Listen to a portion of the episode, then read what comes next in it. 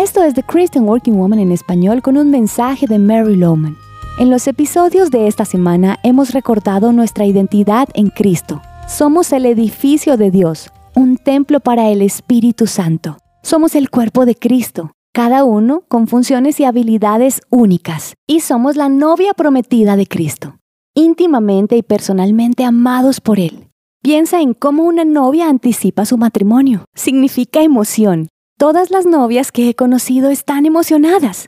En su mente solo está el matrimonio. Cuentan los días y las horas. Y como la novia de Cristo, ¿no debemos estar emocionados sabiendo que estamos comprometidos con Jesús?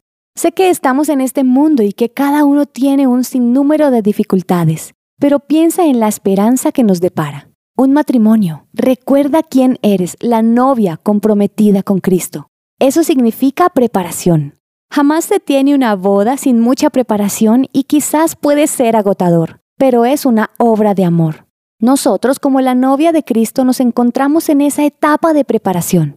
¿Recuerdas la historia de Rebeca cuando fue llevada en ese largo viaje de vuelta para encontrarse con su amado novio Isaac, quien ella nunca antes había visto? Pues ahora somos nosotros quienes estamos en ese mismo viaje, esperando el día en que veremos a nuestro novio, a Jesús. Estoy segura que para Rebeca no siempre fue un viaje placentero. Seguramente pensó muchas veces cuándo iban a llegar. Seguro que a veces se desanimó y también quizás sintió temor pero había dicho, acepto casarme con Isaac, y aguantó el largo viaje.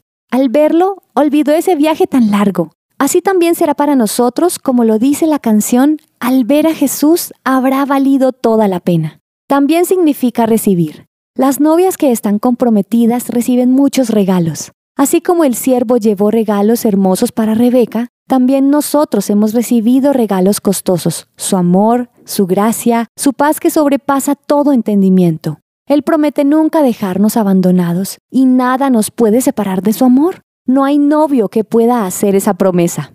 Hoy al salir a tu mundo diario, recuerda quién eres. Quizás las personas a tu alrededor no logran ver tu vestidura de novia que llevas puesta. Pero no dejes que eso te robe el gozo de saber que eres una novia comprometida, como dice en Isaías 62.5. Como un novio que se regocija por su novia, así tu Dios se regocijará por ti. Qué manera más maravillosa para concluir nuestra semana. Encontrarás copias de este devocional en la página web de christianworkingwoman.org y en español por su presencia radio.com. Búscanos también en tu plataforma digital favorita. Estamos como The Christian Working Woman en español. Gracias por escucharnos. Les habló Mariana Vargas.